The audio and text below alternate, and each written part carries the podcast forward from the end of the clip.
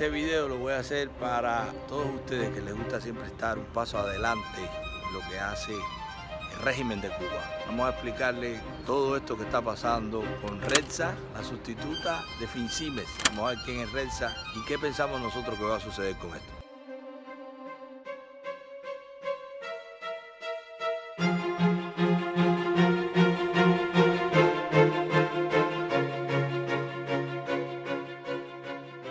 Redsa, Red SA, otra SA. Van a creer que están jugando tan limpio. Siempre son SA. Nunca se sabe quiénes son los dueños o los accionistas.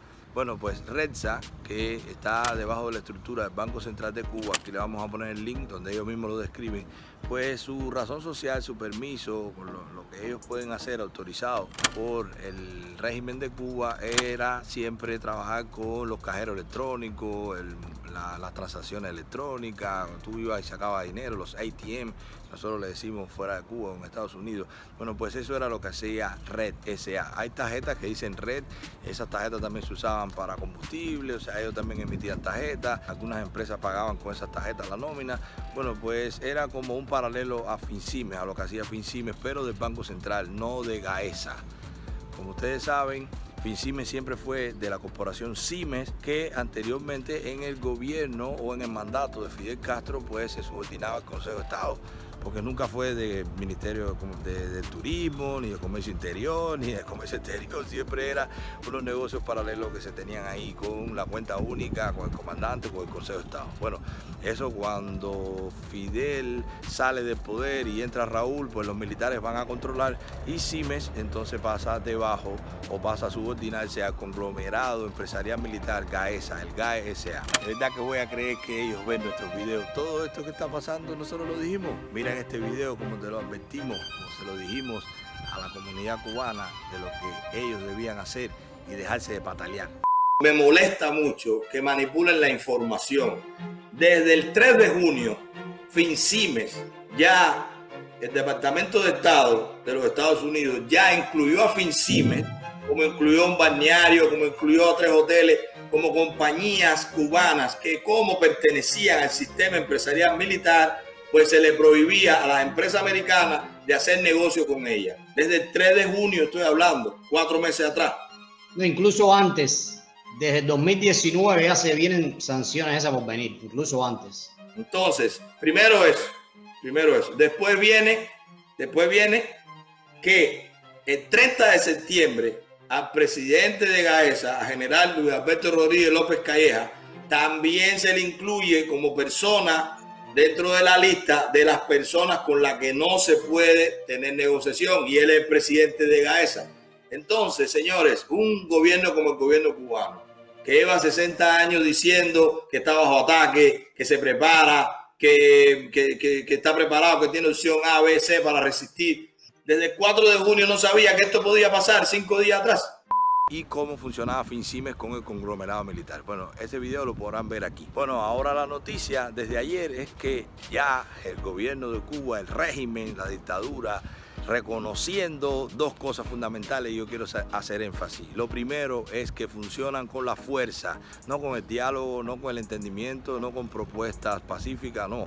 Se le, se le ejerció la presión con el Departamento del Tesoro, se le dijo que a través de FinCimes no se iba a trabajar Western Union porque pertenecía, porque FinCimes pertenece al grupo empresarial militar GAE y resulta que ellos patalearon, gritaron, lloraron, acusaron, pero terminaron haciendo lo que debían hacer, quitar a FinCimes y poner a otra compañía. Bueno, esta compañía es Red SA, que como les dije pertenece al Banco Central. ¿Qué creemos nosotros que va a pasar? Primero, hay algo bien interesante. Vean el link que está debajo, puesto por ellos mismos, porque es un link del Banco Central de Cuba, donde dice que Red SA, esa compañía, siempre fue auditada por el CIH, el Centro Internacional de La Habana. Yo lo conozco muy bien, el CIH. Bueno, ahora vamos a ver si recibiendo las remesas, si Red SA, si Western Union acepta, si el Departamento del Tesoro acepta que Red SA no tiene ningún, ningún vínculo con, el, con los militares, bueno, pues si lo aceptan y comienzan las transacciones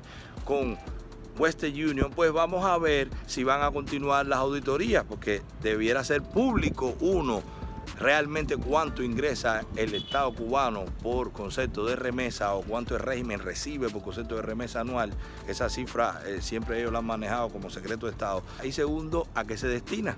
Bueno, pues tienen la oportunidad de que sea público, que sean transparentes, veremos si lo logran. Lo segundo que vamos a ver si, en si como presidenta del Banco Central va a estar esta señora, Marta Sabina la presidenta del Banco Central actual, porque a mí me extraña mucho que los militares dejen pasar esa posibilidad de tener poder sobre la industria más grande, sobre la industria que más ingresa dólares al régimen al año, que es la industria de la remesa. Me extraña mucho que los militares se dejen quitar ese jamoncito entonces, si harán esta jugada pública de tratar de engañar al Departamento del Tesoro diciendo que esto es una empresa civil, que no tienen control, pues estoy casi seguro que va a haber cambios en el Banco Central para poner una persona más afín con los militares. No sé si será una persona militar públicamente o si será una persona con vínculos con los militares. En conclusiones tenemos esas dos cosas. La primera,